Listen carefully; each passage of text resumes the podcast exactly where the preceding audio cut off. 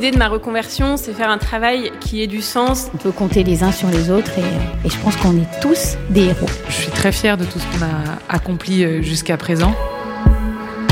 Engagé. Il et elle travaillent pour le groupe SOS. Chacun et chacune est engagé à son propre niveau en agissant au profit des plus vulnérables, des générations futures et des territoires. Inégalités grandissantes, crise climatique, jeunesse en errance, discrimination, fracture territoriale, emploi, les structures dans lesquelles il ou elle travaille tentent de répondre aux enjeux sociaux et environnementaux auxquels nous sommes tous confrontés aujourd'hui. On pourrait les percevoir comme des héros et héroïnes du quotidien, mais la plupart rejettent cette appellation chevaleresque. Je suis Nicolas Froissart, porte-parole du groupe SOS, et je compte bien vous montrer que ces femmes et ces hommes sont bel et bien des modèles à suivre. Gouvernante en EHPAD, pharmacienne en addictologie, travailleur social ou encore chef cuisinier, toutes et tous vont, le temps de ce podcast, ouvrir les portes de leur quotidien. Alors concrètement, ça ressemble à quoi une journée dans une association? Quelles sont les qualités requises? Quels écueils faut-il éviter? Comment affronter les moments de doute? Toutes ces questions, et bien d'autres encore, trouveront leur réponse dans ce podcast qui tend le micro à celles et ceux que l'on n'entend pas. Celles et ceux qui travaillent dans l'ombre pour faire fleurir une société un peu plus belle.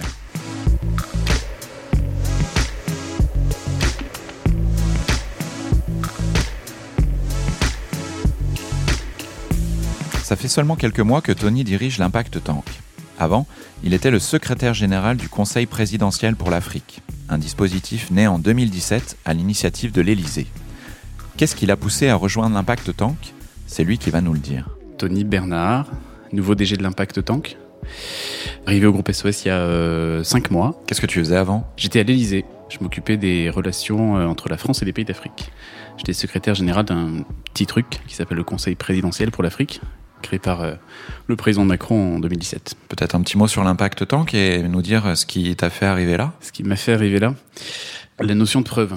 J'ai euh, toujours été très attiré par la notion de la preuve, prouver ce qui fonctionne, évidemment dans le domaine des politiques publiques. L'Impact Tank, c'est un think tank créé par le groupe SOS et par quatre universités, Sciences Po, la Sorbonne, Paris-Dauphine et le CNAM, dont l'objectif est de prouver les innovations sociales, montrer qu'elles fonctionnent, établir des référentiels partagés par secteur, par enjeu social, et ensuite euh, ben, faire des recommandations au pouvoir public sur la base de ces référentiels pour euh, améliorer les politiques publiques et les orienter vers plus d'impact. Comment s'est fait la rencontre avec le, le groupe SOS On s'est croisés, on s'est recroisés. J'ai été euh, pendant un temps directeur de plaidoyer au mouvement Impact France que vous connaissez tous. Et donc à cette occasion, j'ai croisé plusieurs fois euh, des personnels du groupe sur des projets. Est-ce que tu rêvais d'un métier quand tu étais enfant? Oui, je suis né dans une famille très modeste, dans des HLM. Où ça? Dans le sud de la France. Et je me souviens quand j'étais enfant, je, enfin très tôt, genre euh, en primaire, je me souviens que j'ai vécu un peu intimement ce qu'on appelle aujourd'hui le capital culturel, le capital social. Et je me rendais compte de la manière de discuter, de parler des profs, enfin des, profs, des instituteurs, qui étaient très différents de mes parents, de ma famille. Et je me souviens que je voulais parler comme eux. C'était un peu mon rêve d'enfant. Et je pense que c'est ce qui ensuite est un peu le fil conducteur de ma vie pro, en fait. C'est euh, travailler sur ces sujets-là. C'est-à-dire? C'est-à-dire euh, l'égalité des chances. C'est un gros sujet pour moi. J'ai commencé ma carrière en Afrique, sur des projets de développement. L'idée, c'était de bah, lutter contre les inégalités. Je suis revenu ensuite en France. Et euh, je me suis engagé sur plein de sujets. Euh, euh, par exemple, dans le club 21e siècle, qui est un, un club qui travaille à, à, la diversité, à la méritocratie, à l'égalité des chances. Je suis mentor dans des programmes de jeunes de quartier. Voilà. Donc j'essaie de m'impliquer comme ça. Pour en revenir à ce que tu fais aujourd'hui, est-ce qu'il y a une formation qui est nécessaire pour, pour faire ce que tu fais? Non, je pense qu'il y a tout qui peut amener à ce que je fais. C'est une espèce de J'aime beaucoup travailler sur des sujets très hybrides. C'est-à-dire que le Conseil présidentiel pour l'Afrique, c'est pas tout à fait l'Élysée, c'est pas tout à fait un acteur de la société civile, c'est un truc entre les deux, où on crée tous les jours la forme que ça doit avoir. Et ben, l'impactant, pour moi, c'est un peu ça. C'est une forme un peu hybride euh, entre euh, les politiques publiques, entre le plaidoyer, euh, la recherche. Et donc je pense qu'il faut avoir une appétence pour la créativité, créer tous les jours euh, quelque chose d'un peu multiforme. Après, euh, de manière très concrète, des compétences de relations publiques, de, de, de recherche, d'expertise, etc. Ta formation à toi, je sais plus si tu l'as dit Des Sciences Po, du droit, de la philo, voilà, beaucoup de choses. Quand on fait tout ça, est-ce que ça compense justement un peu cette soif euh, de réussite, si on résume les choses comme ça, que tu éprouvais quand tu étais enfant? Ou ça n'a rien à voir Si, si, non, mais c'est complètement lié. En fait, j'ai l'impression tous les jours de réaliser mon rêve d'enfant. Et ça, c'est assez fort euh, chez moi. C'est, euh, j'ai une espèce d'urgence à réaliser tout ça. Et donc c'est pour ça que je suis très euh, pushy dans ma façon de travailler, c'est que j'ai une urgence à aller plus vite et à compenser. Peut-être, changer je les sais pas. choses, du coup, et à changer les choses, ouais. Engagé. On a parlé de ton parcours, justement maintenant on va parler un peu de, ce que tu fais au quotidien. Est-ce qu'il y a une journée type dans ton quotidien? Et si oui, à quoi elle ressemble cette journée? Cette journée type, elle commence très tôt. D'ailleurs parce que j'ai une petite fille depuis euh, deux semaines, donc elle commence depuis tôt, encore plus tôt. Et puis euh, elle commence avec une première réunion d'équipe tous les matins. J'aime beaucoup la cohésion, euh, j'aime beaucoup le dialogue avec les équipes, et donc on, se voit tous les matins. Beaucoup de rendez-vous financeurs, parce que qui dit petite structure dit euh, financement, dit euh, faire vivre la structure, et puis des, des rendez-vous euh, et pas mal de travail de fond. Donc j'organise mes journées comme ça. Euh, Le matin c'est euh, rendez-vous, l'après-midi c'est euh, travail de fond. Est-ce qu'il y a quelque chose qui t'a marqué dans ta journée d'hier, par exemple, ou en ce début de semaine? Alors hier, je suis rentré de congé paternité. Donc, euh, ce qui m'a marqué, c'est le nombre de mails d'abord, et puis euh, j'étais en codir hier après-midi. Et donc, ce qui m'a marqué, c'est euh, cet esprit euh, qui est vraiment propre au groupe SOS, euh, qui est un esprit de camaraderie très fort que j'apprécie euh, à chaque fois euh, que je vais en codir, et donc euh, puis l'énergie de, de, de, de la section internationale dans laquelle le- le- l'impact tank est avec beaucoup de projets gagnés. Et puis, euh, j'ai fait un peu beau hier, en fait, parce que j'ai pas mal euh, gagné de projets aussi, et de groupes de travail qui se lancent à la rentrée. Donc, j'ai j'ai fait. Tu peux nous donner un exemple peut-être? Oui, on lance euh, dans les trois semaines qui arrivent un groupe de travail sur la lutte contre la précarité menstruelle, qui est un vrai sujet sur lequel le groupe SOS se, se positionne et travaille. Et euh, l'idée, là, c'est de réunir des acteurs privés, publics, associatifs, pour euh, imaginer les initiatives privées et publiques qui ont le plus d'impact dans ce domaine. On lance aussi sur euh, l'inclusion numérique, sur euh, l'urbanisme à impact, euh, sur les territoires, l'engagement des entreprises dans les territoires, et un gros groupe de travail en 2023, je vous le donne en mille, c'est sur l'égalité des chances. L'aspect que tu préfères dans, dans ton travail, tu as pas mal parlé de la relation avec l'équipe, c'est ça C'est Ouais, j'aime bien construire des relations de, de confiance. Je protège beaucoup les équipes qui sont euh, sous ma direction. J'aime bien aussi les, les mener euh, là où ils n'auraient pas imaginé pouvoir aller. Voilà, j'ai euh, des euh, petites équipes de, jeunes gens et j'essaie de faire en sorte d'abord qu'ils se sentent bien et ensuite qu'ils acquièrent, j'imagine et j'espère, euh, de plus en plus de compétences pour être à l'aise dans leur, dans leur métier. Les trois qualités, justement, tu peux nous en donner deux ou quatre, hein, mais en tout cas, les qualités pour toi, pour être un bon manager, justement, c'est quoi D'abord, c'est être euh, à l'écoute euh, et c'est permettre euh, à ses collaborateurs de monter en compétences, de se sentir euh, puissants dans la manière de, mener leur projet, de, se sentir libre et autonome. Ensuite, je pense qu'il faut pouvoir inspirer. Et donc, euh, j'espère, j'essaye d'avoir euh, du leadership et d'essayer d'inspirer les équipes, de leur montrer que bah, moi aussi, j'ai des faiblesses, moi aussi, euh, c'est difficile parfois, mais euh, j'essaie d'aller au-delà. Et une troisième, euh, je ne sais pas, euh, être, euh, être constant, pense. Est-ce que tu as un plus beau souvenir professionnel? Un souvenir, que ce soit dans ce que tu fais aujourd'hui ou avant d'ailleurs, hein, qui t'a particulièrement marqué? Je pense que quand on travaille pour l'Élysée, on, on est pas indifférent. Et je crois que la première fois où j'ai traversé les portes, j'ai ressenti un truc. Je me suis dit, euh, d'où tu viens, euh, où tu es aujourd'hui, c'est incroyable. Donc ça, ça a été un, un gros souvenir. Et puis euh, après, il y a un deuxième petit souvenir qui est très récent. Pendant le mois d'août, j'ai levé pas mal de thunes. Et donc, j'ai eu la réponse euh, le premier lundi qui suivait la naissance de ma petite fille. Donc, euh, je me suis levé, j'ai ouvert mon ordi, j'aurais pas dû, mais je l'ai quand même ouvert. Et euh, j'ai vu la- l'annonce de pas mal de financements qui sont tombés, donc j'étais très content. Voilà. Engagé. Est-ce que euh, tu te considères, toi, par rapport à ce que tu fais, euh, comme un héros, ou tu considères que ce que vous faites avec euh, l'impact tank est un peu héroïque aujourd'hui, dans le monde qu'on connaît Je pense qu'en tout cas, ce qu'on qu'on fait à l'impact tank est assez fort. Je sais pas si c'est héroïque, mais en tout cas, c'est assez fort. L'idée, c'est un positionnement. Je sais pas qui a eu l'idée d'ailleurs de l'impact tank à la base, mais euh, celui qui l'a eu, euh, il a eu un- une intuition assez euh, juste. C'est-à-dire que on se situe entre le militantisme associatif, ce qu'on n'est pas, et les politiques publiques et la recherche, et quelque chose d'extrêmement rigoureux.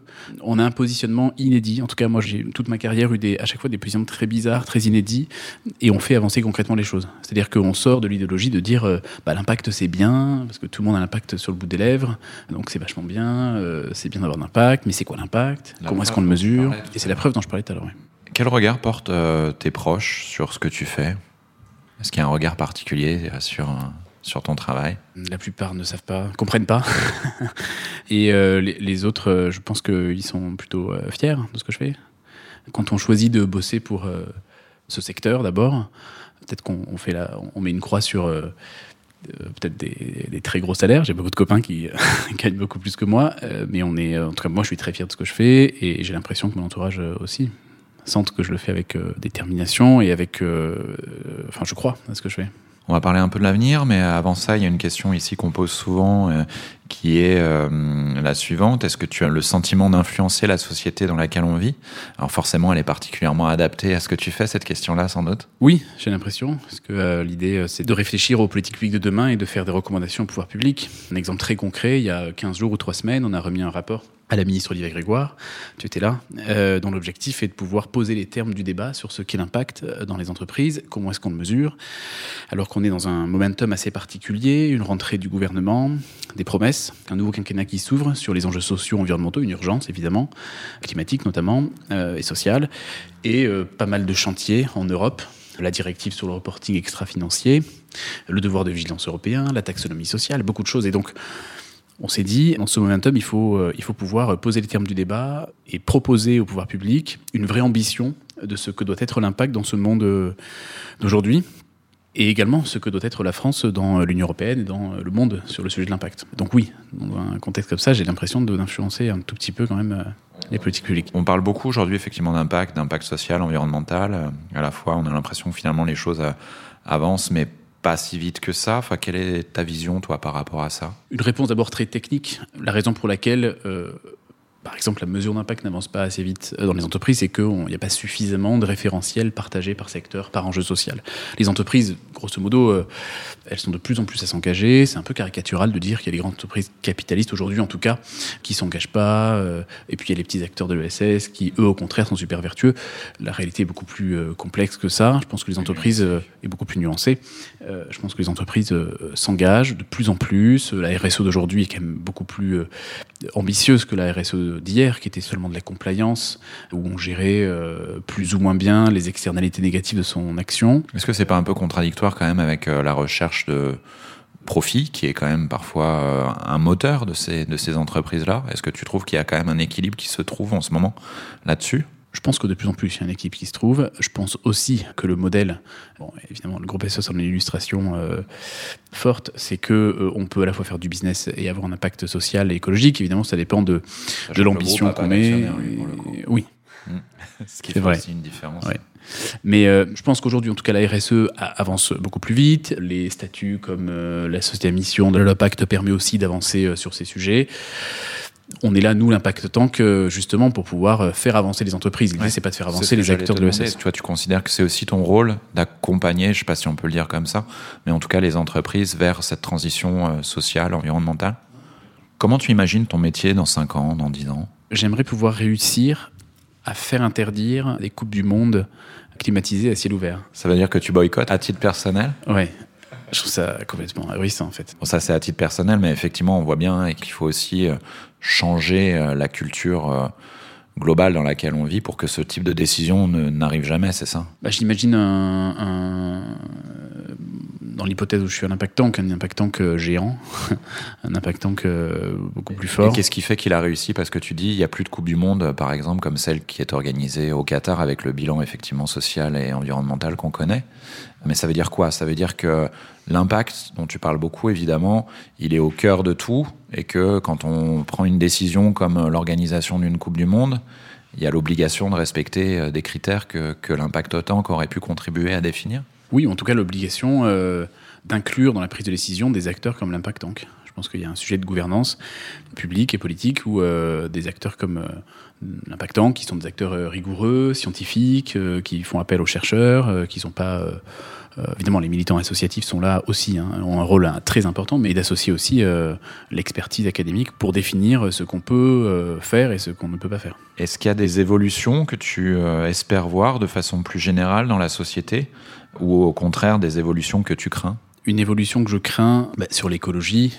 Très concrètement, on a bah, nos effets sur le climat, sur la biodiversité sont irréversibles.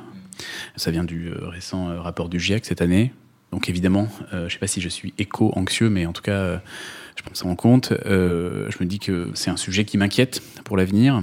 Je, on entend beaucoup, d'ailleurs, c'est une rentrée où on a beaucoup entendu le mot sobriété. On était aux universités d'économie de demain. En introduction, Jean Covici parlait de sobriété. Et je trouve ça assez anxiogène de se dire qu'il va falloir en tout cas rationner notre consommation d'énergie. Ça, c'est assez inquiétant. Soit on le fait par la sobriété, c'est-à-dire qu'on fait le choix de le faire, donc on est libre de le faire, soit on le fera par la... Soit ça nous sera imposé. Exactement. soit ce sera imposé. Et ça, c'est un sujet qui m'inquiète. Et qui dit rationnement, dit aussi répartition. Et qui dit répartition, dit répartition euh, des richesses. Et on en revient aussi à un enjeu social et d'équité. Et, et la répartition, euh, enfin, je pense que la répartition des richesses, c'est aussi la répartition des opportunités. Et donc, il y a, je pense, deux gros sujets euh, sur les euh, dix ans qui viennent. C'est euh, évidemment l'enjeu écologique, l'enjeu social, lutte contre les inégalités, à la fois mondiales et, et au sein des sociétés, mais aussi, comme corollaire, euh, la répartition des opportunités et donc euh, l'égalité des chances pour euh, toutes et tous. Est-ce que tu pourrais faire un autre métier? Franchement, je pense pas. je me vois pas faire autre chose. Il y a tellement à faire, ouais. J'ai l'impression qu'en quand on est sur des sujets de plaidoyer, on est un peu sur tous les métiers, sur tous les fronts. C'est ça qui me plaît. Je pense pas que je pourrais faire autre chose.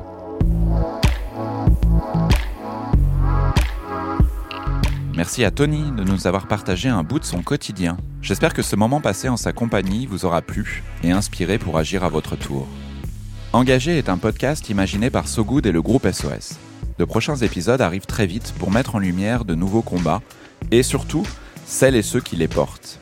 Il suffit de prendre le temps de les écouter, sans parler à leur place, pour se rendre compte que certaines et certains portent des actions et des solutions viables pour faire tenir le vivre ensemble.